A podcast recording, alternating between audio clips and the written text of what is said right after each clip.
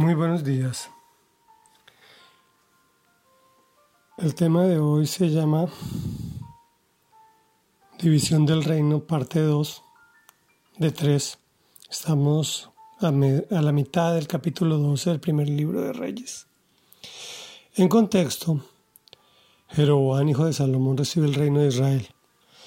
Vienen los súbditos de su padre a solicitar que suavice el trabajo y él responde que no. Veamos qué ocurrió. De modo que el rey no le hizo caso al pueblo.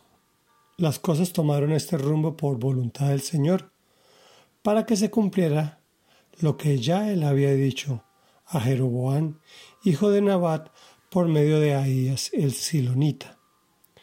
Cuando se dieron cuenta de que el rey no iba a hacerles caso, todos los israelitas exclamaron a una, Pueblos de Israel, todos a sus casas, y tú, David, ocúpate de los tuyos. ¿Qué parte tenemos con David? ¿Qué herencia tenemos con el hijo de Isaí? Así que se fueron cada uno a sus casas. Sin embargo, Roboán siguió reinando sobre los israelitas que vivían en las ciudades de Judá.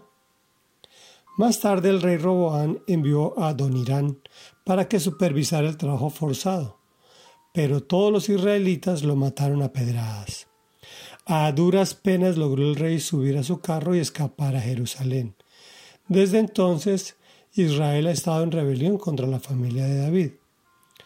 Cuando los israelitas se enteraron de que Jeroboam había regresado, mandaron a llamarlo para que se presentara ante la asamblea y lo proclamaron rey de todo Israel.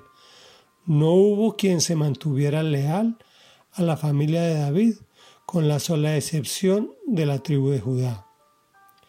Roboán, hijo de Salomón, llegó a Jerusalén y movilizó a todas las familias de Judá y a la tribu de Benjamín, 180 mil guerreros selectos en total, para hacer la guerra contra Israel y así recuperar el reino. Pero la palabra de Dios vino a Semaías, hombre de Dios, y le dio este mensaje. Diles a Roboán, hijo de Salomón, y rey de Judá, y a todas las familias de Judá y de Benjamín, y al resto del pueblo, que así dice el Señor. No vayan a luchar contra sus hermanos los israelitas, regrese cada uno a su casa, porque es mi voluntad que esto haya sucedido. Y ellos obedecieron la palabra del Señor y regresaron tal como el Señor se los había ordenado. Reflexión. Dios envió calamidad sobre Israel por el mal comportamiento de Salomón e incluso es relevante su padre David, quien fue fiel al Señor, pero un mal sacerdote de su familia. Todo esto por el exceso de mujeres en sus vidas. Se cumple la profecía con Jeroboam. Lo proclamaron rey de todo Israel. Dios decide dejar a Israel a su propio arbitrio e iniciar con una sola tribu, Judá. Recordemos que lo ha hecho varias veces.